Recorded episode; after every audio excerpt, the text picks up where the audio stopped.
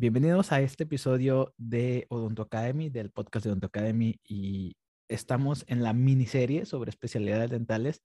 Y en esta ocasión tenemos a la doctora Gaby La Greca, que por cierto ya la deben de conocer aquí porque es la primera invitada que repite dos podcasts aquí con nosotros, dos episodios. ¿Cómo está, doctora? Bueno, muchas gracias, Leonardo. Gracias por tenerme de vuelta. Me siento honrada de hacer la dupleta en tu podcast. Esperemos fíjate, que fíjate que información distinta ahorita antes, precisamente hace como dos minutos antes de que grabáramos, me puse a ver las estadísticas del primer video que hicimos y el tiempo promedio de vista de ese video es de 19 minutos con 40 segundos. Imagínate qué tan útil es ese video, porque hay otros videos que tienen 5 minutos, hay otros que tienen 9, pero 19 se voló la barda y ya ha sido reproducido más de 800 horas. Entonces, Creo que mucha gente se está beneficiando sobre ese video que hablamos sobre las especialidades dentales aquí en Estados Unidos. Como ya ven, yo traigo aquí mi, mi sudadera de Michigan, estoy en Michigan.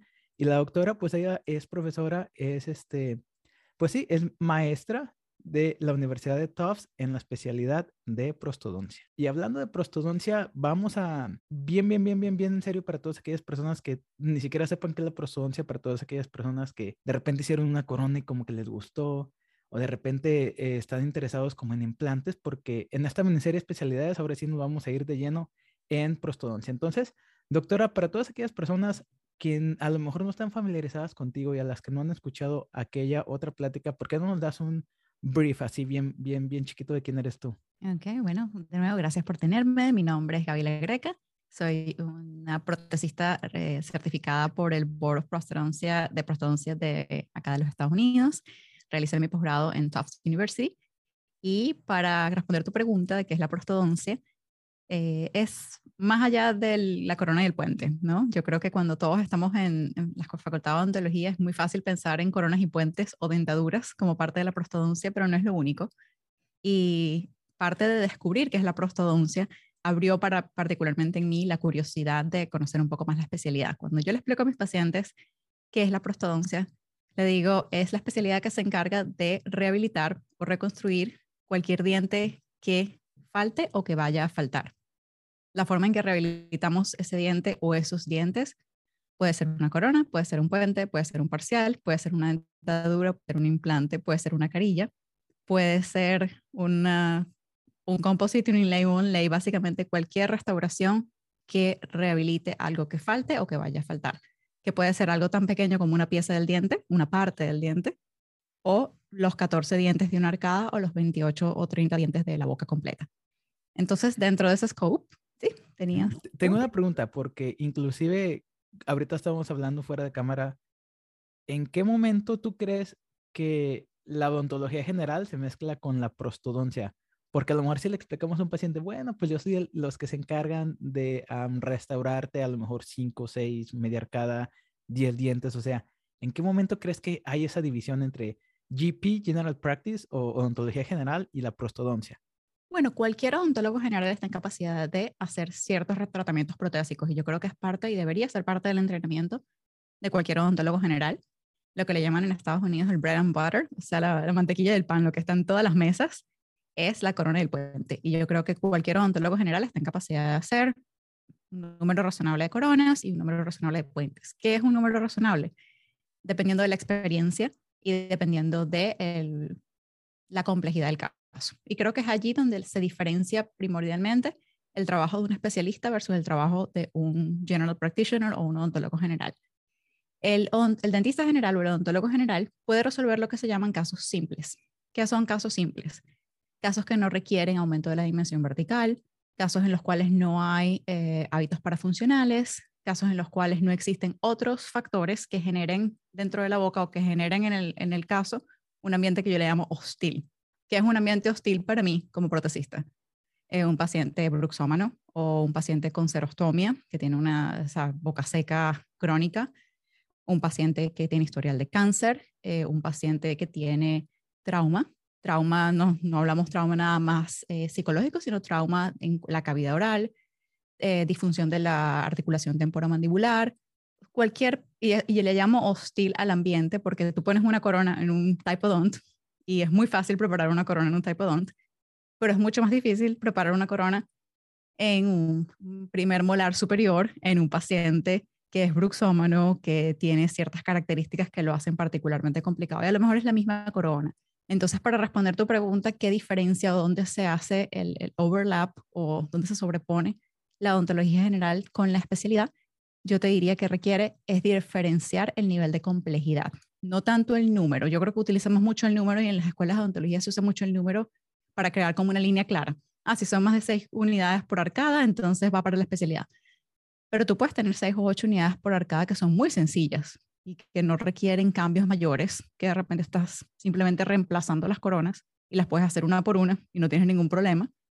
Pero ¿qué pasa si ese mismo paciente que necesita en lugar de seis, tres, es un paciente que tiene bruxismo o un hábito para funcionar poco controlado, que es un paciente que tiene un historial de repente de dolor en la articulación temporomandibular, que es un paciente que tuvo quimioterapia o radioterapia recientemente en la cabeza y cuello.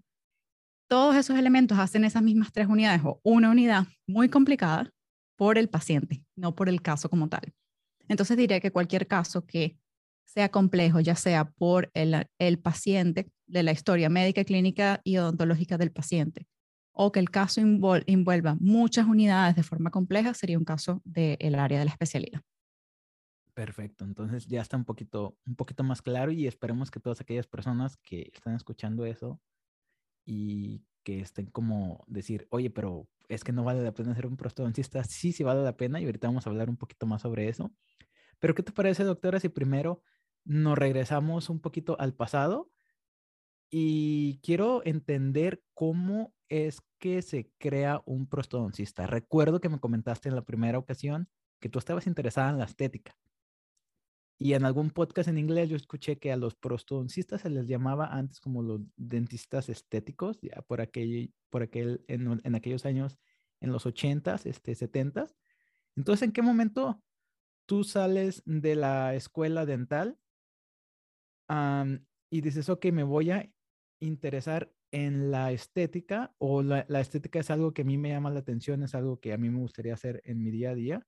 ¿Y cómo fue que empezaste como que de repente, ok, voy a empezar con los implantes? Porque también recuerdo que, que estuviste, hiciste un, un fellow, un fellow en, en, implantología. ¿Y cómo es que dijiste, ok, me voy a ir por prosto y no por perio? Porque todavía un fellow en implantes te puedes ir como a both, both paths. Puedes irte a perio te puedes ir a pros. ¿Cómo fue que tú caíste en prostodoncia? Fíjate, mi, caída en prostodoncia fue de cierta forma guiada por mis experiencias clínicas de tanto la facultad como las que recibí luego que me gradué. Y te explico un poco por qué. Mi deseo y mi interés en la parte estética, yo creo que nació desde inclusive antes de estudiar odontología, ya que ya a mí me gustó siempre la parte eh, artística, yo hacía muchas cosas con las manos, yo era orfebre, entonces nunca fue una sorpresa que yo, cualquier cosa que era de canino a canino me encantaba y cualquier cosa que era un molar me generaba como estrés. Hasta preparar una corona en un molar, pensar en una restauración un maxilar superior, molar, primer molar, me daba de todo. No por temor o miedo, simplemente sentía que particularmente donde yo estudié odontología, que fue en Venezuela, había poco interés de los pacientes en rehabilitar los dientes posteriores. Había poco, eh, poca educación específicamente en la función, había poca, poco énfasis en rehabilitar, o vamos a llamar rehabilitar como tal, el sistema masticatorio comenzando con el, soporte posterior. Entonces existía obviamente y era importante, pero no tenía un valor o un rank dentro del valor de importancia que le dan los pacientes a las cosas como los dientes anteriores. Una persona podía venir sin dientes posteriores o con un diente, con un carietón, atrás sácamelo, pero si es adelante, haz lo que sea para mantenerme ese diente. Entonces creo que tuve oportunidad de restaurar muchísimos dientes anteriores de formas que yo digo ahorita milagrosas, ¿sabes? Con esas reconstrucciones de, de resina inmensas y esas carillas de resina y toda aquella cosa que, bueno, en ese momento fue el mejor tratamiento que yo pude ofrecer con el conocimiento que yo tenía y que realmente sirvió una necesidad para ese tipo de pacientes en ese, en ese espacio en el que yo trabajaba y me permitió desarrollar ciertas habilidades que me hicieron sentir muy bien conmigo misma, profesional y personalmente. Decía, wow, qué manera más fácil de complacer a un paciente, de hacerlos felices. ¿Qué más puedo hacer yo con esto? Entonces creo que allí fue donde se me empezó a despertar la curiosidad. Yo necesito aprender o recibir herramientas para mejorar la forma en la que yo hago esto que ya estoy haciendo.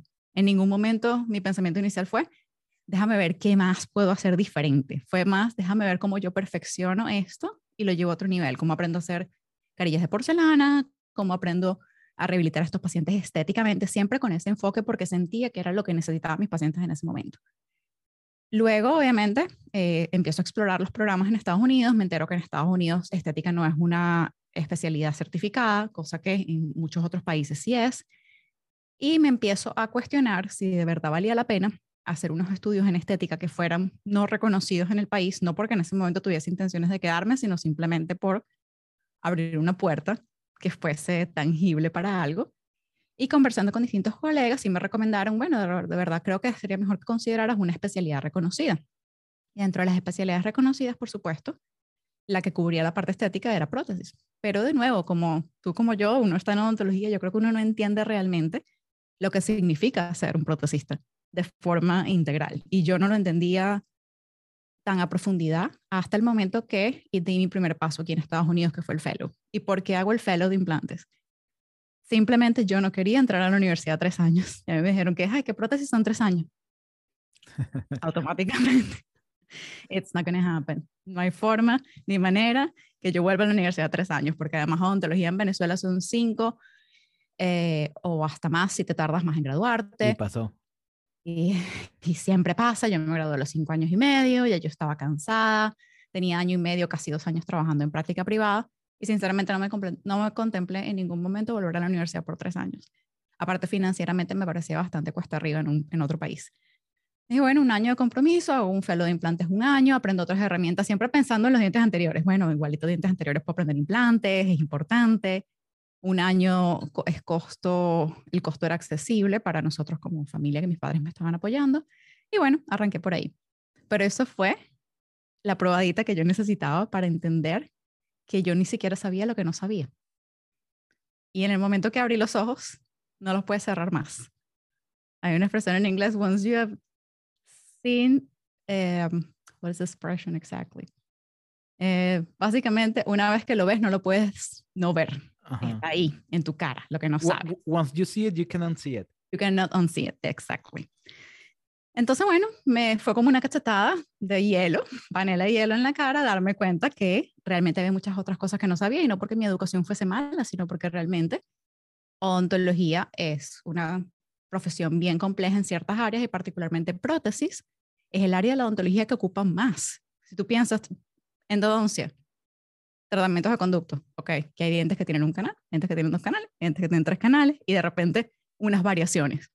Y cada una de las especialidades tiene un handful que los agarras y los cuentas con los dedos de una mano, máximo dos, de cosas que hacen. Si piensas en prostodoncia, es que no nos alcanza tanto así que la carrera ahorita son tres años, pero pudiesen ser perfectamente cuatro, porque envuelve tantos elementos que siempre hay algo que dejar por fuera para que tú puedas cubrir el, el pensum mínimo, ¿no? Entonces, sin desviarme mucho de tu pregunta, vuelvo al punto en el cual decidí que, que quería hacer prostodoncia, fue después del año del fellow, porque empecé a aprender, empecé a descubrir, empecé a apreciar el valor de la rehabilitación posterior, la importancia, y me volví hambrienta de conocimiento. En ese momento realmente sentí que es que no importa el tiempo, lo que yo necesito es tener tiempo para aprender y para aprender todas estas cosas y yo no podía permitirme volver a una clínica sin saber. Y obviamente había otro path para solucionar ese problema.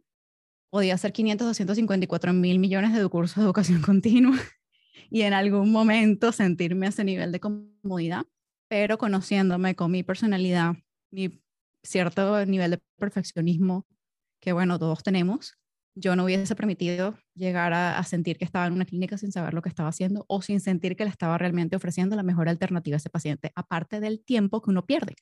Y es allí la diferencia. Un odontólogo general a lo mejor prepara una corona y pone un provisional en una hora, una hora y cuarto, sudando. si es un caso complicado, yo en la misma hora, hora y cuarto, preparo el diente, pongo un provisional, tomo una impresión definitiva y el paciente ya está por la puerta. ¿Por qué? Porque aprendes a hacer los mismos procedimientos con un nivel de, de desempeño mucho mayor a una velocidad más rápida. Alguien me dijo en el momento que yo estaba indecisa, bueno, si me comprometo los tres años o no, más que nada por el tema de dinero, que los tres años en la residencia de prótesis eran equivalentes a 10 años de práctica privada. Yo me atrevería, en cuanto a práctica clínica, yo me atrevería a decir que inclusive más, porque tú puedes estar 10 años en una clínica haciendo desastre. ¿Tú crees que en Latinoamérica esa comparación sea mm, más o menos acertada? Bueno, uno en Latinoamérica ve bastantes pacientes. Es más, muy clínico, ¿verdad? Sí, uno De hecho, es más clínico que, mm, me atrevería a decir, casi no hacen research, creo. Correcto, pero en los programas de posgrado no. Lamentablemente, la capacidad de los pacientes de pagar tratamientos complejos en Latinoamérica es más baja. Entonces, los tratamientos están muy restringidos por la capacidad financiera del paciente, lo cual genera una oportunidad única en este país, que es el tipo de entrenamiento clínico que se recibe en prostodoncia, te garantizo que no, existe, que no existe en otro lado del mundo. No nada más por el tipo de casos que hacemos, sino por la cantidad de casos complejos. Yo, yo llegué a tener más de 30 casos que eran full mouth reconstructions y tener de distintos tipos, obviamente. Algunos podían ser combinación de removable fix, otros pueden ser completamente fijos, completamente fijos sobre implantes, con dientes. Pero nunca fue un problema no tener pacientes, todo lo contrario. Era un tema de mientras más querías trabajar, más pacientes tenías y no te dabas abasto para todo. Y no estamos hablando de pacientes que hay un diente nada más. Todos eran o arcada completa o una arcada con la mitad de los de abajo o full mouth reconstruction. Entonces creo que eso es muy único, la capacidad de pago que tengan los pacientes acá y es algo que obviamente no todos los programas de posgrado de prótesis son iguales en los Estados Unidos, pero es una muy buena pregunta que me estoy adelantando a otras preguntas que conversaremos, como en cuanto al selection criteria de los programas aquí en Estados Unidos, para aquellos que están interesados en hacer prótesis, siempre pregunten cuál es el número de casos promedios, no, no necesariamente requerimientos, porque yo creo que los requerimientos no son tan importantes en el posgrado, lo importante es la exposición qué tipo de casos se hacen y cuál es el número promedio de casos que los residentes rehabilitan durante los tres años. Perfecto. Entonces, bien, ahorita que estás hablando, doctora, como siempre tus respuestas son bien amplias y bien, pues bien útiles. Entonces me están viniendo como un montón de preguntas a la cabeza. Entonces voy a empezar all over the place. Ya tengo mi mapa mental que es distinto con el que yo empecé con el outline. Entonces, primero me gustaría hacer un paréntesis bien grande para todas aquellas personas que dicen, ok, ok, ok, ok. Ella está hablando de su experiencia en Estados Unidos, pero yo estoy en México, yo estoy en Colombia, yo estoy en Venezuela. El otro episodio que ella hizo explica las, especialidades dentales aquí en Estados Unidos. Entonces, este, si tienes ese tipo de preguntas, ve a ver ese podcast, está súper informativo. Y habiendo dicho lo anterior, ella va a seguir contando su experiencia en Tufts, en Boston, en Estados Unidos. ¿Sale? Entonces, ahora sí, doctora, nos estás contando todo esto y lo primero que se me viene a la mente, tú fuiste maestra de pros primero en el pregrado, ¿verdad? Correcto. Y ahora ya estás full dando clases en la especialidad. Bueno, yo he pasado por varias transiciones. Yo estuve un año, los tres años del posgrado estuve de teacher assistant en pregrado, porque es mandatorio, acá en los programas de posgrado es mandatorio enseñar en un cierto número de horas a la semana. Eh, yo siempre llevé eso al tope porque enseñanza siempre fue una parte muy importante de mi proceso de aprendizaje y de forma bien eh, egoísta, de alguna manera yo entendí que con enseñando yo aprendía y siempre traté de enseñar lo más que, que, me daban oportunidad de hacer. Entonces mis primeros tres años del posgrado más mi primer año de posgraduada enseñé en pregrado. Eh, luego obtuve la oportunidad de entrar full time en el programa de posgrado como profesora y fue allí donde empecé eh, mi, exposición clínica. Eh, estuve full time en el programa de posgrado Teaching cinco años. Ahorita estoy eh, stepping out un poquito porque empecé, y esto no te lo he contado, estoy de Director of Faculty Education and Instructional Development en Tufts. Entonces me encargo de, de, de, coordinar todos los programas educativos para los profesores, educación continua, eh, calibración, etcétera. Entonces eso ocupa una buena parte de mi tiempo en la universidad, pero sigo en la clínica, tanto de pregrado como de posgrado, un par de horas, un par de sesiones a la semana. Perfecto. Entonces, tú tienes mucha exposición a todas las generaciones de estudiantes que vienen y seguramente se han acercado a ti muchos estudiantes que te dicen, eh, doctora, ¿sabes qué? Eh, no tengo tanta experiencia, pero me está empezando a llamar la atención prostodoncia. También te tocan aquellos que pues ya hicieron su camino, o sea, su currículum lo hicieron toda prostodoncia, aplicaron, se entrevistaron. Este, tú tienes exposición con las dos fases de, de los estudiantes, vaya. Habiendo dicho lo anterior, ¿cuál crees tú que es el perfil ahorita en el 2021, 22, en el 2022, ¿cuál crees que es el perfil del estudiante de prostodoncia? O sea, ¿qué es lo que tiene que tener ese estudiante? Las habilidades ah, soft ah, skills y qué es lo que no tiene que tener también. Yo trato siempre de no generalizar porque me he llevado con sorpresas muy gratas siendo profesora de posgrado por ya bastante tiempo en cuanto a residentes que a lo mejor durante la entrevista yo no estaba del todo convencida que pudiesen tener lo que yo consideraba el core ideal y me han dado una grata sorpresa, pero me he dado cuenta que ciertos, llamémoslo bien, core values, mm, como algo muy interno de la persona que es muy en común. Aun cuando tú los ves todos por encima, se ven todos muy diferentes y seguramente conocerás millones de protesistas y todos son muy distintos. Y eso yo creo que también es lo bonito de la especialidad y espacio para muchas personas muy diferentes. Pero creo que algo que todos los, tanto residentes de prostodoncia como protesistas tienen en común es que son trabajadores, hard workers, no le tienen miedo al trabajo, prefieren estarse tres horas sentados haciendo algo que se sienta productivo que tres horas leyendo. En, en líneas generales, la mayor parte tienden a ser muy resourceful o tienden a resolver, tienen, son creativos, tienen ese incentivo de think out of the box. Y yo creo que esos son skills para cualquier eh, profesional, pero particularmente para un protecista, ya que uno está constantemente thinking out of the box, porque no todos los problemas son iguales ni se resuelven de la misma forma. Entonces, la gente que yo observo que tiende a ser más exitosa durante su eh, carrera son aquellos cuales se mantienen flexibles con eso, que tienen capacidad de liderazgo, que el liderazgo es muy importante en cualquier espacio pero particularmente un protecista lidera otros colegas. El, the king of the treatment planning. 100%. Pero imagínate una persona con poor eh, communication skills, que no se pueda comunicar realmente, que no sepa manejar, llevar un mensaje, que no sepa trabajar en equipo, liderando un equipo. Es muy difícil. Entonces creo que esas son características que para cualquier profesional son importantes, muy, muy específicamente para un protecista. Para un residente, de cualquier especialidad, pero y hablemos en particular de prótesis, ser organizado es la diferencia entre maximizar o no el tiempo en el cual tú estás en la residencia. Todo el mundo tiene los mismos años, en prostodoncia particularmente estamos hablando de tres años, todo el mundo tiene los mismos tres años y nadie tiene, muy poca gente tiene un día más y algunos tienen días menos. Entonces, ¿cómo organices tu, tu tiempo y cómo tengas la capacidad de organizar y visualizar tus planes de tratamiento ahead of time o en anticipado te va a permitir o no culminar tus tratamientos efectivamente. Y yo creo que eso viene todo de la organización. Yo me sentaba mucho y lo hago ahora con mis estudiantes y lo hacía antes con mis compañeros de clases, porque yo soy una persona muy organizada por naturaleza y yo creé una estructura para hacer de todos mis planes de tratamiento una cosa llamada sequential treatment plan, que es una secuencia de tratamiento guiada. El phase one, phase two.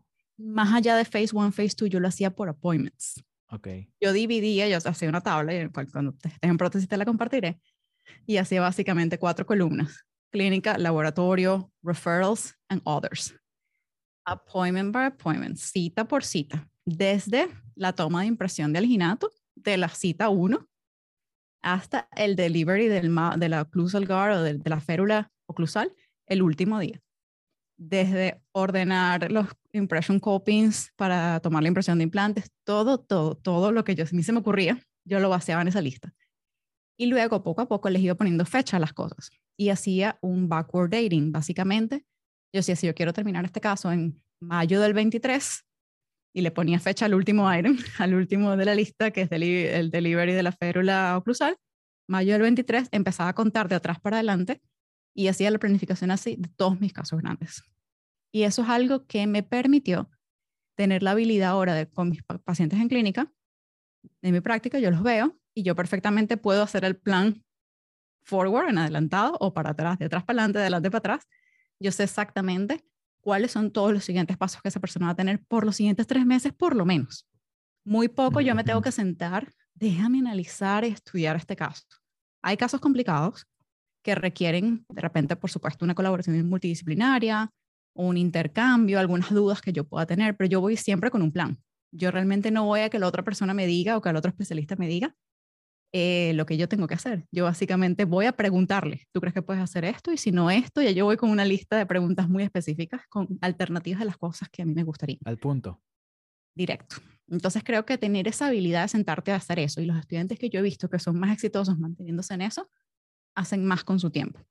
Al final, como todos, todo mundo se gradúa, cada quien tiene un objetivo diferente y algo muy especial de la especialidad, no nada más prótesis todas, tú haces tu especialidad. Y cada quien tiene intereses distintos. Yo veo que mucha gente hace muchos implantes, otros hacen menos, muchos hacen muchas dentaduras, otros hacen menos. Y eso está bien. Lo importante es que nosotros tratamos siempre que si esto es una barra que queremos elevar, bueno, que todos lleguen más o menos al mínimo de la altura de la barra. Ya de ahí para arriba. Cada quien. cada quien crece como, como mejor puede. Perfecto. Y, y, de hecho entiendo muy bien lo que me estás diciendo sobre llegar al, al, requerimiento mínimo porque precisamente anoche estaba escuchando un podcast con Dr. Sinada y con Dr. Ivan del el Implant Ninja y luego están hablando sobre cómo han empezado como a ver tendencias en la prostodoncia, como están los quirúrgicos, los que hacen los full on X, los que se encargan de hacer pues de híbridos y también están los como más tradicionales, también están como los más este fix uh, prostodontis, entonces empieza a ver como como tendencias, vaya. Muy bien, entonces suponiendo que ya el estudiante que se acercó contigo, la primera plática que tuviste fue este, pues sobre doctora, tengo la inquietud de, de, prostodoncia, pero no estoy seguro. Mismo estudiante, se te acerca un mes o dos meses después y te dice, doctora, estoy 99% seguro que sí voy a aplicar a prostodoncia. O sea, ¿qué le recomendarías tú antes de ese big commitment, antes de esa gran responsabilidad de estudiar tres años? O sea, ¿qué es lo que tú le recomendarías? A lo mejor y hacer shadowing o, o cuáles son esos pasos previos para que esa persona esté 100% segura de que esa especialidad sí es para él o ella? Sin duda, observar es súper importante. Yo observaría desde dos perspectivas, como del punto de vista del cliente, en el programa o los programas que te gusten, para que veas un poquito cuál es la vida de los residentes en ese programa. Como dije en algún momento, todos los programas de, prótesis no están hechos iguales y no ofrecen las mismas cosas y al final no hay mejor ni peor, simplemente es un good match o not that good match. Tienes que asegurarte, es un commitment de tres años, tienes que asegurarte que eh, los programas a los que tú apliques sean programas que sean un buen fit para ti. Entonces, ese sería un lado del shadowing, a shadowing de, si es posible, en las universidades en las cuales tú vayas a aplicar y si no puedes ir de repente shadow demasiado tiempo, por lo menos ir a hacer una visita y ver cuál es el, el ambiente, cómo lo sientes, la, la vibra que te da conversar con los residentes, creo que es súper importante, conversar con otros residentes, atender a las eh, reuniones anuales del Colegio de Prostodoncia, del ACP, porque esas son muy buenas para hacer networking y de nuevo conversar sobre todo con residentes de muchas otras universidades para tener una idea exactamente cuáles son los pros and cons de todas las, las universidades a las cuales tú planeas aplicar. Y por otro lado, ver un poco cuál es la vida del protecista graduado. ¿Por qué? Porque eventualmente la residencia es temporal. Todos vamos a pasar, el tiempo va a pasar, esos tres años van a pasar, no importa qué. La pregunta es si tú de verdad te ves viviendo la vida que vive un protecista. Y ahí tú mismo mencionaste, hay protecistas que se dedican a hacer muchas más cirugías, son mucho más quirúrgicos, arcadas completas sobre implantes. Hay protecistas que hacen muchas prótesis maxilofaciales que asisten a muchos pacientes con cáncer, que trabajan de repente en un hospital, en, un, servicio de oncología. Entonces hay muchos tipos de protecistas que hacen distintas cosas y yo me daría la oportunidad de conocer un poquito, de acuerdo a mi personalidad, lo que va más conmigo. Yo soy una persona que no soy hospitalaria porque no es mi estilo, no va con mi personalidad. Yo nunca trabajaría de repente afiliada a un hospital en un servicio de quirófano porque no es mi persona, no va con mi personalidad. Pero yo conozco personas que les parece fascinante estar en, en ORs y que les encanta. Entonces, de repente, hacer shadowing de un protecista maxilofacial que trabaja afiliado a un hospital sería como que el, fit perfecto para una persona así, versus alguien que le gusta muchísimo su clínica privada. Entonces, yo buscaría hacer shadowing de una persona que trabaja en una clínica privada bajo ciertas características. Entonces, el tipo de experiencia de shadowing es súper importante. A veces la gente piensa es como el volunteer. Ah, yo voy a ser voluntario en cualquier cosa. No, pero es que no todo te aporta lo mismo buscar experiencias que sean significativas para lo que tú quieres eh, obtener. Y obviamente eso es una lotería. Tú conoces a quien conoces y a quien no conoces, no conoces. Pero es un mundo que te empieza a abrir puertas. Yo te conozco hoy a ti, mañana tú me presentas a un amigo tuyo y así sucesivamente. Y de repente, como te digo, no tienes que ver mucho. No es que tienes que estar yendo seis meses o, cuatro meses a una clínica de nadie para entender lo que hace un protecista, pero yo preferiría que vayas una semana a un sitio o una semana a otro y vayas a dos, tres, cuatro y cinco para que te hagas una idea, una idea mejor lo que es la vida del profesional. Entonces, creo que esas dos cosas son súper importantes, hacer shadowing como customer de las universidades y hacer shadowing como futuro protecista y entender la vida del colega. Ya luego el resto de las cosas que puedes hacer para prepararte o para estar totalmente convencido tienen que ver mucho con tu disposición mental. Eh, me preguntan muchísimo durante las entrevistas, ¿qué puedo hacer en este tiempo para ser una mejor eh, residente cuando empieces? ¿Debería estudiar? ¿Qué libros me leo? Y yo creo que en algún momento lo conversé contigo. No hagas nada. Tomarse unas vacaciones. Disfruta tus vacaciones porque ya no va a haber. Disfrute su vida, señora, señor. Que después no, exactamente, después lo vas a extrañar. Porque realmente al final, para eso vienes a la universidad, para aprender. Como por ejemplo, y esta es una pregunta personal, o más bien yo me imagino que el día de la entrevista yo mm, no voy a tener miedo de decir o de admitir que no sé de algo, siempre cuando yo esté en la disposición y en la mentalidad y en el right mindset de decir, pero yo vengo a aprenderlo. Entonces, eh, de repente yo creo que como aplicante no, no te perjudica que, que, algo digas que no lo sepas hacer, ¿verdad? No, para nada, porque obviamente depende. Si tú dices que yo no sé preparar una corona, eso te puede afectar como candidato. No, imagínate, les digo eso a, a mis profesores ahorita y no salgo. no te gradúas donde estás. Ni me gradúo. bueno, hay ciertas cosas, obviamente, es muy poco probable que en una entrevista te vayan a preguntar, ay, tú sabes rehabilitar un All on X.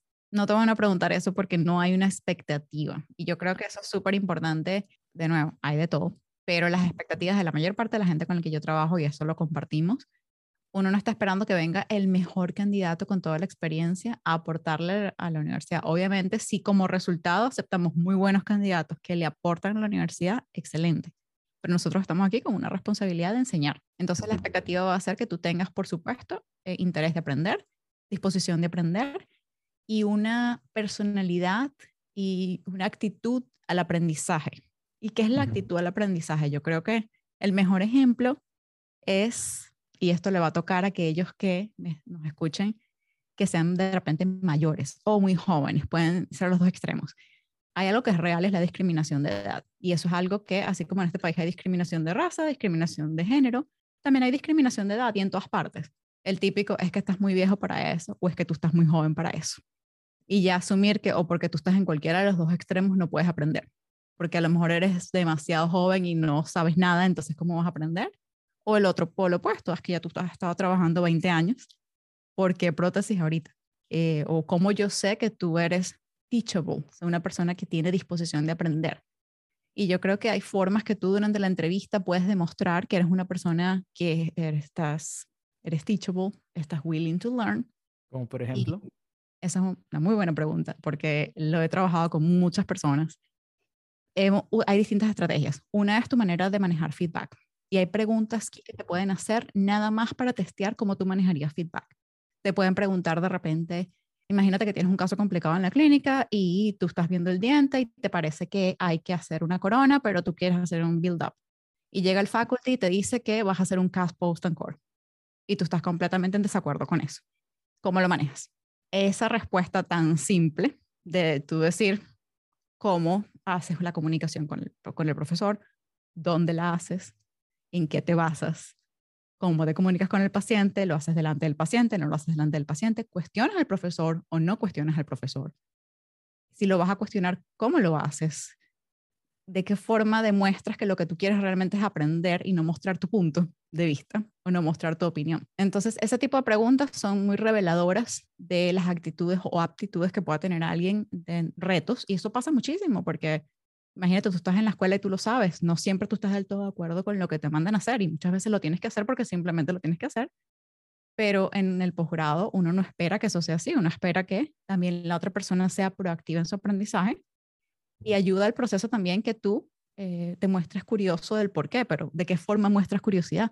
Eres una persona que va a la literatura, déjame investigar por qué. La doctora La Greca me dijo que era un gas post and core, déjame buscar y si yo no encuentro nada en la literatura que me justifique, regreso y le pregunto y trato de hacer una reunión aparte con ella para aprender. La manera en que tú respondas demuestra o no o simplemente decir, ah, no, yo me doy media vuelta y espero que venga otro profesor y le digo que voy a hacer un build-up.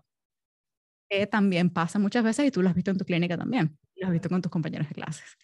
Entonces esas son preguntas claves y otras maneras de demostrar que tú eres teachable es mostrar que tú has hecho cosas en recent memory que te han puesto en posiciones de aprendizaje. Tomar los boards.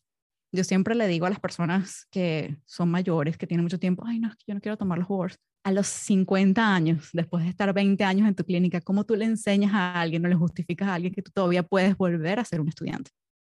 La mejor manera es venir y decir, yo me senté, yo estudié en seis meses, en un año lo que me tomé y yo pasé mis boards. ¿Por qué? Porque eso es algo que sabemos que todos los estudiantes de odontología tienen que pasar. Entonces, ese es un ejemplo muy sencillo de algo que permite demostrar que tú eres teachable, no importa tu edad. Y como eso, otros también, hacer cursos de educación continua, eh, ponerte en situaciones incómodas de aprender cosas que no tienen necesariamente ni siquiera que ser de odontología. Hay gente que se mete a hacer maestrías y hace una maestría de repente de salud pública o maestrías en otras áreas de odontología que permiten de cierta forma profundizar, pero que demuestran que tú puedes ser estudiante de nuevo. Perfecto, entendidísimo. Entonces, ahorita estábamos siguiendo el mismo patrón y te digo, las preguntas ya, ya se me fueron, están aquí all over the place, entonces las estoy agarrando conforme vienen saliendo. Ya nos comentaste que es importante que hagamos nuestra investigación, hagamos nuestra tarea sobre cuál es la vida de un prostodoncista. Entonces, aquí es donde yo te hago la pregunta. Quiero que me digas cómo luce la vida de un prostodoncista y como qué distintos tipos de opciones hay, como por ejemplo, ah, pues ah, tú eres una prostodoncista, te dedicaste a la academia, hay prostodoncistas que se dedican a lo más clínico, entonces si no lo puedes mencionar como más o menos cómo sería. Hay, hay prostodoncistas que se dedican más a lo fijo, entonces, este, ¿cuáles son las alternativas o los distintos tipos de rutas a seguir, vaya, las más comunes? Well, aquí en Estados Unidos hay dos áreas principales, o digamos tres, pero dos principales, ya sea ser clínico completamente o ser académico. Esas serían las dos ramas principales. Y sigue siendo dos ramas excluyentes porque tú como un clínico puedes vivir o como un académico puedes vivir sin hacer lo otro. Así de la misma manera, digo una tercera porque es más pequeña, ser investigador. Yo creo que definitivamente todos de alguna manera tenemos que estar involucrados con algo de investigación porque tenemos una responsabilidad de generar conocimiento. Generar conocimiento significa la evolución de la profesión, pero principalmente las áreas en las cuales la gente hace carrera es en un ambiente universitario o en un ambiente de práctica privada. Ahora, hay otras ramas también y esas no son las únicas y también existe la combinación de ellas. Yo no creo que es una buena idea dedicarte únicamente a una por múltiples razones, ya sea por diversificación de tu de, tu, de tus fuentes de ingreso, eso es un elemento súper importante. Si tienes un solo trabajo, tienes un solo cheque, una sola fuente de ingreso que por muy buena que sea, el día de mañana la pierdes y no tienes otra. Entonces, mucha gente hace una combinación de estas opciones precisamente para tener múltiples fuentes de ingreso que a lo mejor algunas de ellas pueden ser más predecibles, ya sea en forma de salario o en forma de beneficios de salud, seguro, etc. Es allí donde los trabajos que son afiliados a una universidad o un hospital son más predecibles porque son trabajos que son basados en salario, no en producción. Eh, no solamente enseñar, enseñar es uno de ellos, pero también existen otras áreas dentro de academia. Dentro de academia puede ser, puedes tener posiciones de liderazgo, puedes ser director de programas de distintos tipos, puede ser, por supuesto, decano. Hay muchas carreras dentro de la rama administrativa de la academia que son precisamente para personas que les gusta el liderazgo y las oportunidades de crecimiento en esa área. Luego, dentro de la academia también están los que les gusta generar conocimiento y hacer investigación. Dentro de la academia están los que les gusta trabajar con servicios públicos y con salud pública que en salud pública tenemos pues servicios comunitarios, eh, hospitales que sean de, atención a poblaciones eh, underserved o poblaciones que no tengan acceso a servicios de salud regularmente, eh, poblaciones que son de alto riesgo, ya sean niños o infantes, adolescentes.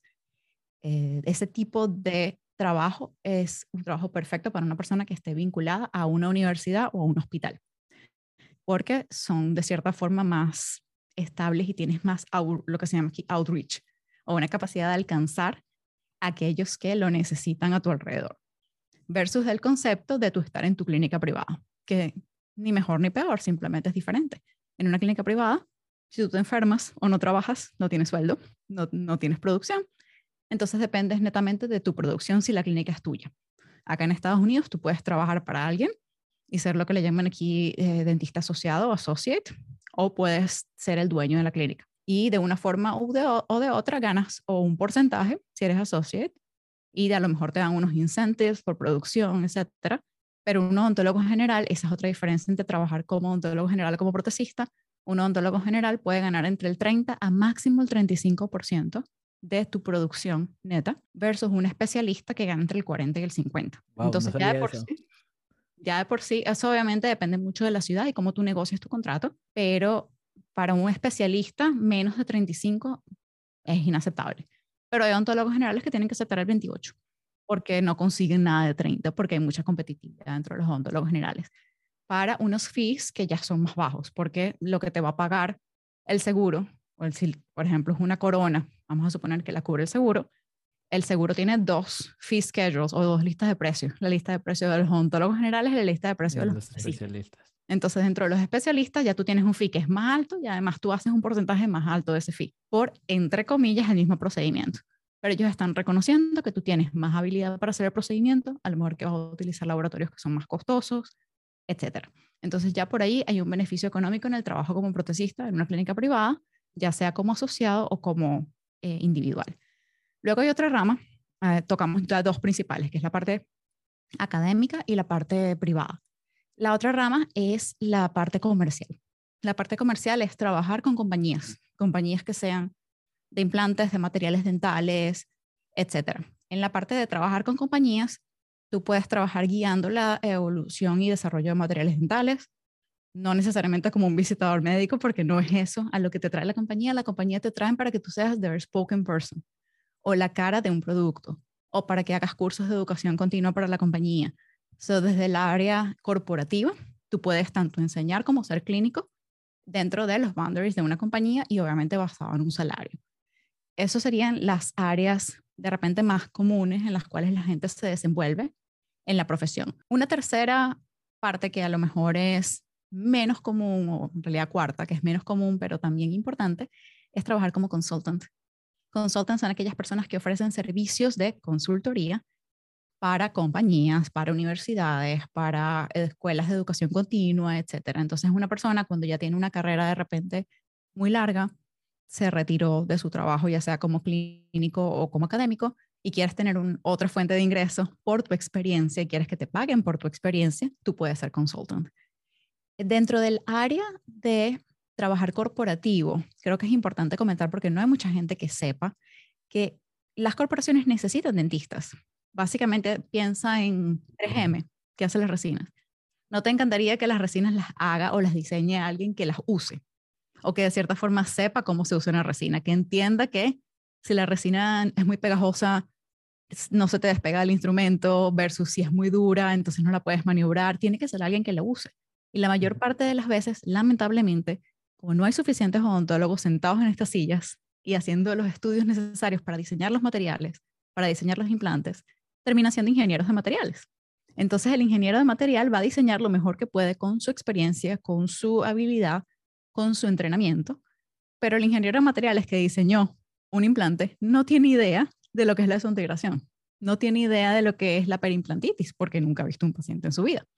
Entonces, yo por eso te digo desde el principio, elegir una sola área es un disservice para la profesión, porque creo que hay tantas oportunidades de crecimiento y eso es algo que invito a cualquiera que se venga a Estados Unidos para trabajar en odontología, todos tenemos una responsabilidad en cualquier especialidad de contribuir para el desarrollo de la profesión, para generar conocimiento, ya sea conocimiento clínico, conocimiento científico, conocimiento de cualquier tipo, pero simplemente estar en un consultorio encerrado, viendo pacientes todo el día, haciendo dinero sin interactuar con el mundo, sin colaborar, sin ser parte de la profesión, no contribuye y no colabora y es, no es un servicio para el futuro de la profesión y para nuestros pacientes. Entendido. Muy, muy bien. Muchísimas gracias. Y para, para todas aquellas personas que me vayan a decir, ok, este, entiendo cómo funciona ya, pero vamos a bajarlo a algo más local. un, un, prostodoncista, vaya, en tu país, en el mío, suponiendo que la, la odontología se parezca, este, y alguien que sea más clínico, porque suponiendo que la parte académica sea la misma, ¿no? Este, quitando fuera el aspecto económico, la parte este, de academia, pues va a ser lo mismo, estar en clínica, enseñando, este, pero en el área clínica privada, por así decirlo, ¿cuáles crees que vayan a ser los procedimientos que alguien, un prostodoncista, vaya a realizar en nuestros países? Así nada más o menos como una aproximación de, ah, mirarían más o menos esto y esto y esto. En nuestros países, yo creo que lo mismo que acá, fíjate, coronas y puentes. Ese es el día a día de, sobre todo coronas. Ahora cada vez menos puentes, coronas sobre dientes y coronas sobre implantes unitarios. Yo creo que ese es el servicio que cualquier odontólogo general tiene que graduarse con comodidad de hacer. Coronas, coronas, coronas, build-ups, postes, ya sea prefabricados, colados, como los hagas, y sentirte cómodo no solamente con tomar impresiones, sino con digitalizar tus procesos, porque creo que es importante y a lo mejor en eso muchos países no tienen acceso a la tecnología, pero es allí donde creo que hay que poner el énfasis. Si tú te das cuenta que en tu práctica, yo lo veo por lo que yo hacía en Venezuela, lo que yo más hacía en Venezuela eran reconstrucciones de resina y coronas. Digo reconstrucciones de resina para ayudar al paciente hasta que el paciente estuviese listo que, para poder pagar una corona. Acá en Estados Unidos se hacen también, todavía se hacen muchas dentaduras, porque hay muchos pacientes de déntulos y hay mucha transición de dentición fallida a reconstrucciones completas sobre implantes que pasan por dentaduras. Entonces creo que es muy importante, si sea una dentadura transicional, que el odontólogo general o el protesista, obviamente con seguridad, pero que el odontólogo general se sienta muy cómodo haciendo eh, buenas dentaduras, dentaduras que no den problemas o que den la menor cantidad de problemas posibles. Pero creo que esos son los dos procedimientos más comunes, coronas sobre dientes e implantes y dentaduras completas. ¿Cuándo crees que vaya a cambiar? Esta pregunta se me acaba de venir a la mente porque hace nada menos la semana pasada yo estaba en México y me tocó hacer poquita odontología allá. Este, pues estoy utilizando la, mi licencia mexicana, ¿verdad? También para ser como un aplicante más exótico, como, ah, mira, este está haciendo odontología cada vez que va a México.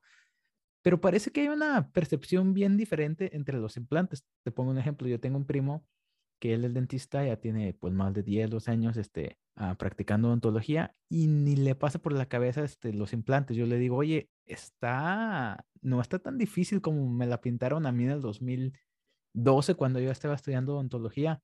A lo mejor está más fácil que como tú, que ya tienes más edad que yo, este, eh, como a ti te explicaron en México. Entonces, aquí en Estados Unidos escuchan muchos eh, dentistas generales decir, ah, sí, es que yo cuando salga quiero poner implantes, etcétera.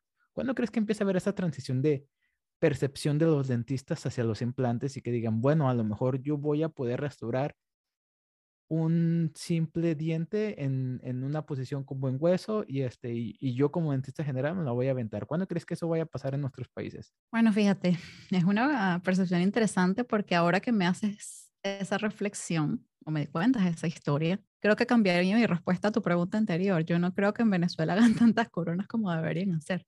¿En serio? De la misma manera, a lo mejor no hacen tantos implantes como deberían hacer. Recuerdo los implantes ser un área de especialista. No recuerdo a los odontólogos generales nunca pasárseles por la cabeza que podían poner implantes y muy pocos, de repente hacían entrenamientos, pero entrenamientos de educación continua tipo diplomados, cosas así, y tampoco sentirse tan demasiado cómodos para, como decimos nosotros, meterle a cualquier caso. Tendrían que ser casos muy sencillos y creo que parte de eso, la transición va a venir cuando empecemos a enseñar en las universidades implantes sencillos. Y todo tiene que empezar con empezar a restaurar. ¿Cuántos de nosotros tú aprendiste a restaurar implantes en tu facultad de odontología en México? No, ¿verdad? Nada. ¿Pero por qué crees que no? Porque, bueno, yo creo que todavía los implantes en general todavía no es algo tan común en, en México. Como estudiante, ni de chiste veo un paciente que tuviera implantes. Y aquí, como por ejemplo aquí en la escuela, ya tengo cinco coronas de implantes para restaurar, por ejemplo. Entonces, yo veo que aquí la tendencia ya va en su vida. Y estaba leyendo la otra vez un artículo que nosotros ya como dentistas generales ya tenemos que ser competentes en al menos saber cómo restaurarlos porque estadísticamente vamos a ser más probables de que tengamos pacientes que ya tengan este, implantes, aunque nosotros no los pongamos, o sea, ya tenemos que saber cómo, este, al menos ver los inicios principales de la periimplantitis, al menos saber cómo ver que clínicamente todavía están aceptables, etcétera, etcétera. Entonces, yo creo que vamos siguiendo la tendencia de Estados Unidos, ¿no? Como de que apenas aquí se está haciendo como más mainstream en la odontología, pero en Latinoamérica todavía está como que, wow, wow, wow, wow, espérate, yo no soy un, cirujano maxilofacial, yo no soy un periodoncista. Inclusive todavía los pros no creo que sean como tan, tan como que digan, yo también pongo implantes allá en esos países. No, porque si te pones a ver, yo creo que nosotros no entendemos esto en países donde no existe la misma estructura educativa.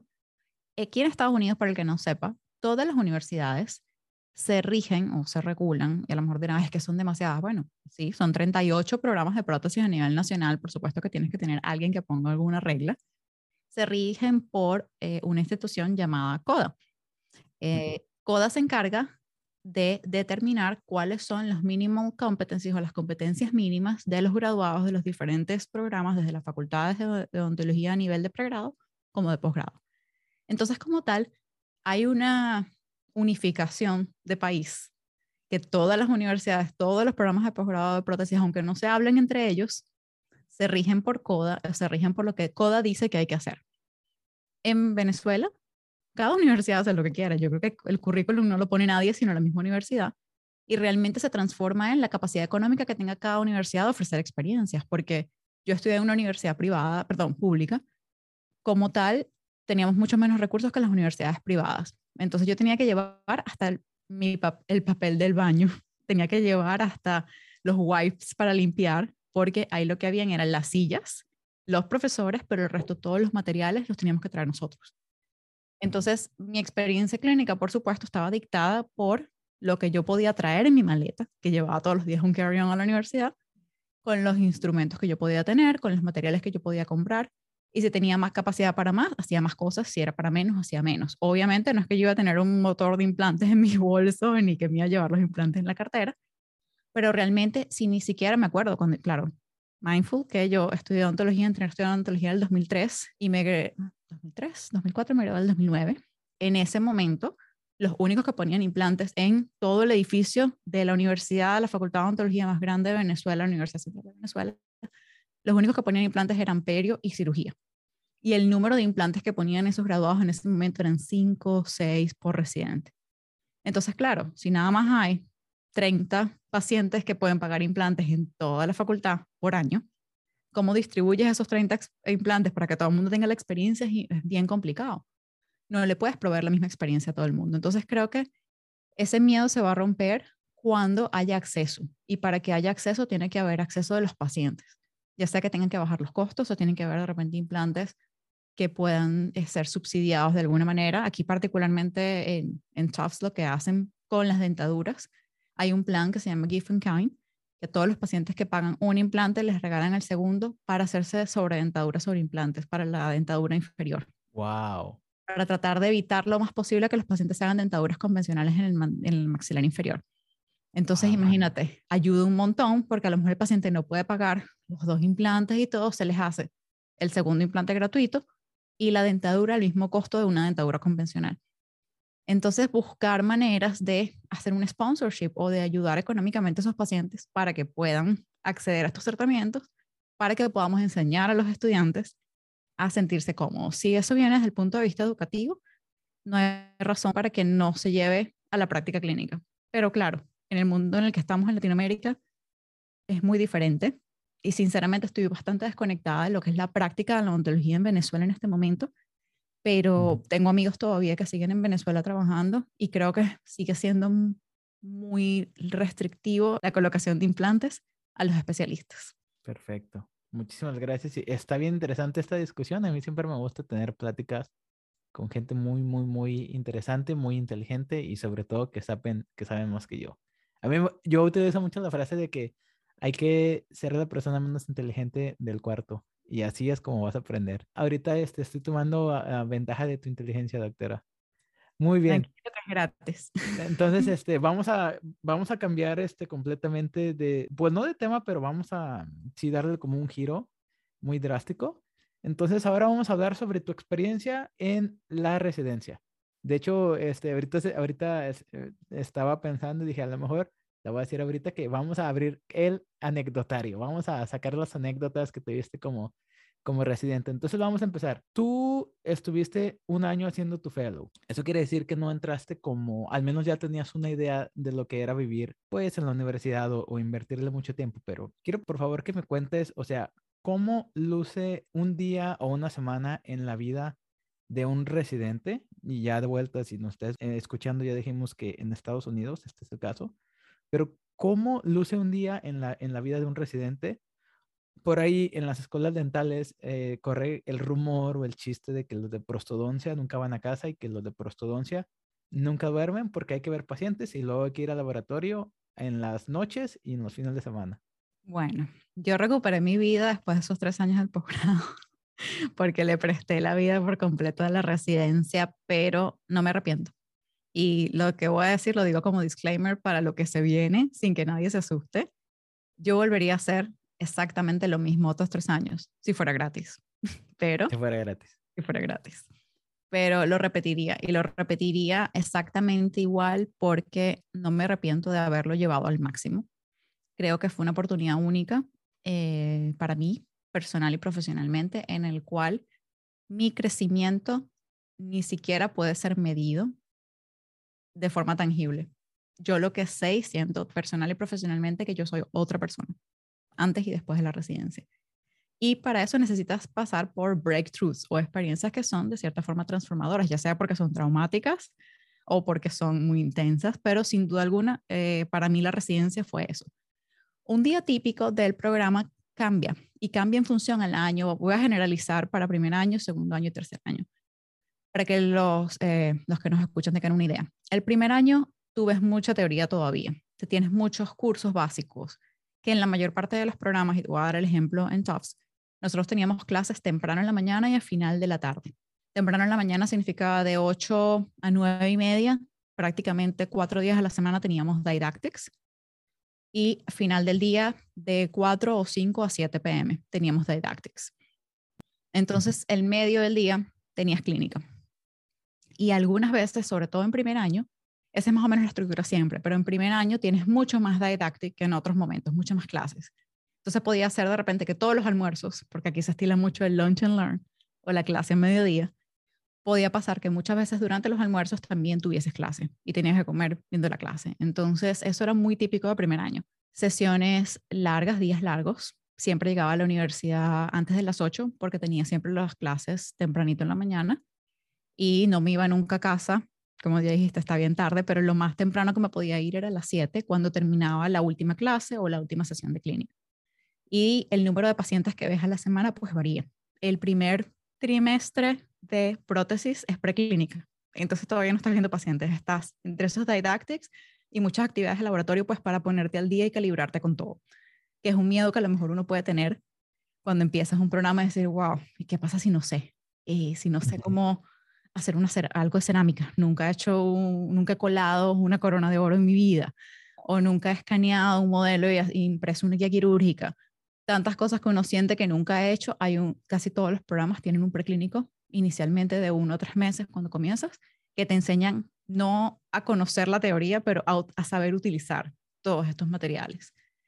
Luego, en segundo año, es un balance, yo diría mitad y mitad, entre didáctico y clínica. La clínica se empieza a poner mucho más ocupada y muchas noches ya no tienes didáctico, casi todos los didácticos son en la mañana, pero tienes clínica muchas veces hasta las 5, 6 o 7. En particular, TOPS tiene varios días con clínica nocturna, entonces muchos días se acaban a las 7. Luego de eso, un día típico de un residente de segundo año, si trabajas hasta las 7 viendo pacientes, es que vas y cenas algo y regresas al laboratorio. Eso significa que la jornada número 2 del día, que es la de laboratorio, puede muchas veces comenzar a las 9 de la noche. Y dependiendo de qué tanto el laboratorio te deja adelantar, puede ser una hora, dos horas, tres horas, etc. Conversábamos al principio de esta entrevista, antes que saliéramos a grabar, que eso depende mucho de cada quien. Yo estudié con uno de mis compañeros de clase que tenía dos niños y de esposo, tenía unas responsabilidades de familia. Él no podía quedarse en la clínica hasta las mil ni venir al laboratorio hasta las 12 de la noche porque la esposa le cortaría la cabeza. Él tenía que ser balanceado. Entonces, ¿qué hacía él? En lugar de ver pacientes un día en la tarde, se bloqueaba su horario y hacía laboratorio. Entonces realmente él comprometía o hacía un intercambio, un trade-off de aprendizaje clínico para poder adelantar laboratorio. vio menos pacientes que yo, sin duda. Le preocupaba eso en lo absoluto. Él tenía unas metas distintas que las mías en el posgrado y él sabía que su carrera y su futuro era muy diferente al mío por X razones que no conversaremos en este momento, pero él tuvo la oportunidad de adaptar su programa a lo que era conveniente para él. Entonces, hago este disclaimer porque no todo el mundo se tiene que quedar hasta la una o dos de la mañana. Hay maneras de vivir los programas distintos en función de lo que sean tus metas particulares. Ya luego tercer año se acaban casi todas las, las cosas didácticas, pero empieza el enfoque en estudiar para tus boards de prostodoncia. Yo mencioné al principio que yo soy board certified, lo cual significa que el, el Colegio Americano de Prostodoncia certifica que tú cumpliste con ciertos requerimientos y que tienes cierto nivel. Es algo más que nada por pedigrí, que otra cosa no es mandatorio. Eh, son cuatro exámenes prácticos que se hacen al finalizar el, el programa, tres prácticos y uno teórico, que comprueban un nivel de competencia. Entonces, eso es algo que la mayor parte de los estudiantes preparan en su último año del posgrado, preparan los casos para su parte clínica, estudian, esa es la mayor parte realmente lo didáctico que puedes tener, pero el resto es clínica. Entonces, un primer año bien didáctico, poco clínico, de repente 70%, 30, con una transición a un segundo año 60 clínico, 40 didáctico, a un tercer año 10% didáctico, 90% práctico. Entendido. Y ahora, este, siguiendo un poquito con el anecdotario y haciendo ahí doble clic en lo que dijiste que eh, durante la especialidad está lleno como muy de emociones, a veces buenas, a veces malas. Ah, cuéntame, de repente compárteme una experiencia que a ti te haya como que, que hayas dicho, wow, pero ¿qué estoy haciendo aquí? O sea, algo muy difícil que te haya marcado y al mismo tiempo algo como muy gratificante, a lo mejor algún paciente, a lo mejor algún caso que dijiste, wow, si no hubiera sido por esta especialidad, jamás hubiera entregado un resultado de este tipo, o sea, dándole vuelta a la, a la moneda, algo que a ti, este, el paciente a lo mejor lloró, o sea, algo muy gratificante. Entonces, cuéntanos por ahí alguna experiencia de repente buena o difícil y una experiencia pues gratificante.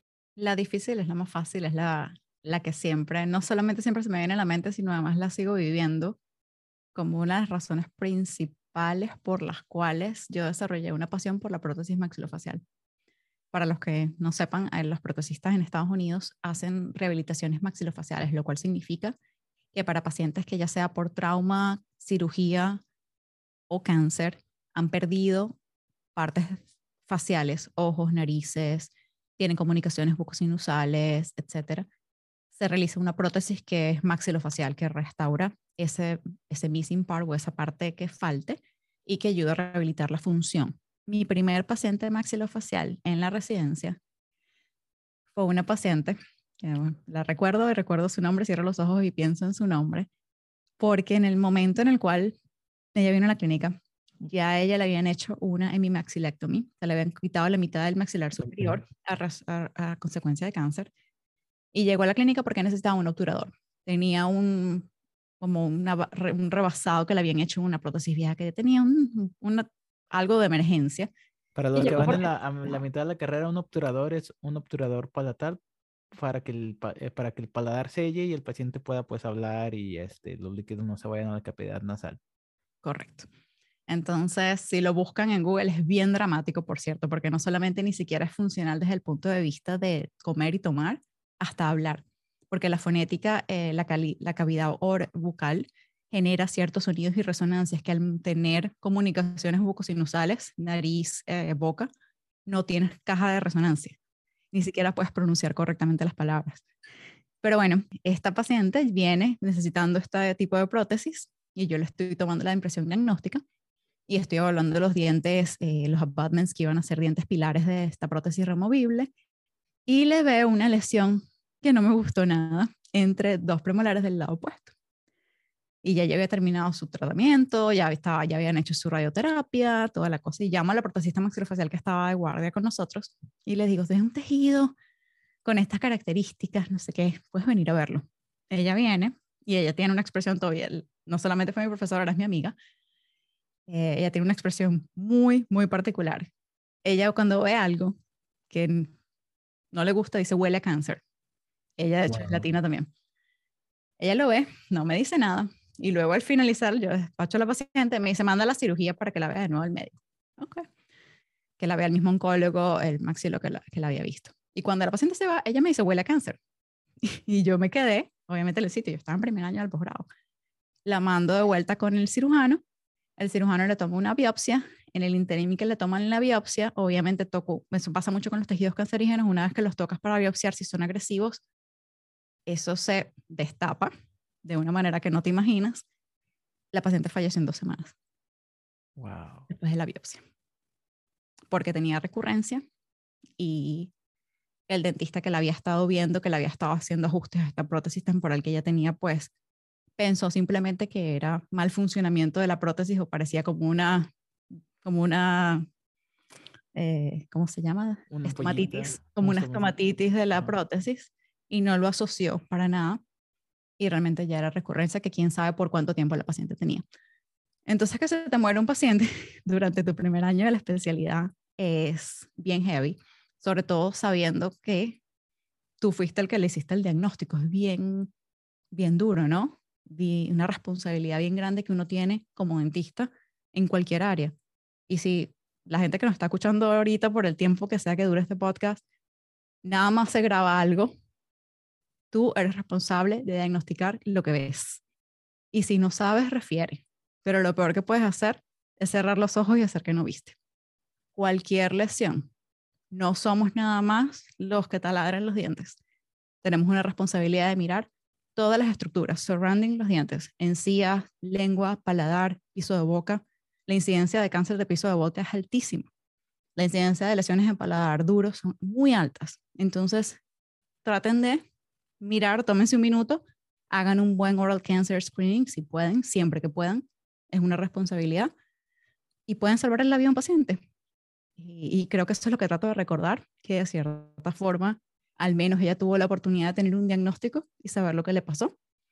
Pero eso fue definitivamente algo que me marcó mucho y razón por la cual en mi corazón y en algún momento, ya conversaremos de eso, pero en algún momento de la vida, si vuelvo a la universidad como estudiante o como residente, quiero hacer una rotación de maxilofacial. He tenido oportunidad de hacer varias, pero no tengo el fellow de maxilofacial y me gustaría hacerlo porque disfruto mucho trabajar con esos pacientes. Eso sin duda alguna fue una de esas cosas que me marcó. Y experiencias bonitas, uf, todas las que quieras. Tengo millones de historias que podría echarte todos los cuentos, pero la posibilidad de transformar la vida del paciente a través de la sonrisa es muy especial. Y las mejores historias que tengo son todas de pacientes removibles. Te sorprenderías. ¿Removibles? ¿Por qué? Porque los pacientes removibles son muy agradecidos. Yo creo que una vez que tú pierdes los dientes, como que pierdes todo. Y cualquier cosa que te den es mejor que no tener nada. No es que a mí no me emocione el central match y el querer hacer ese diente, este incisivo central que se parezca al otro. No es que eso no me guste, me parece chévere, pero no me parece transformational.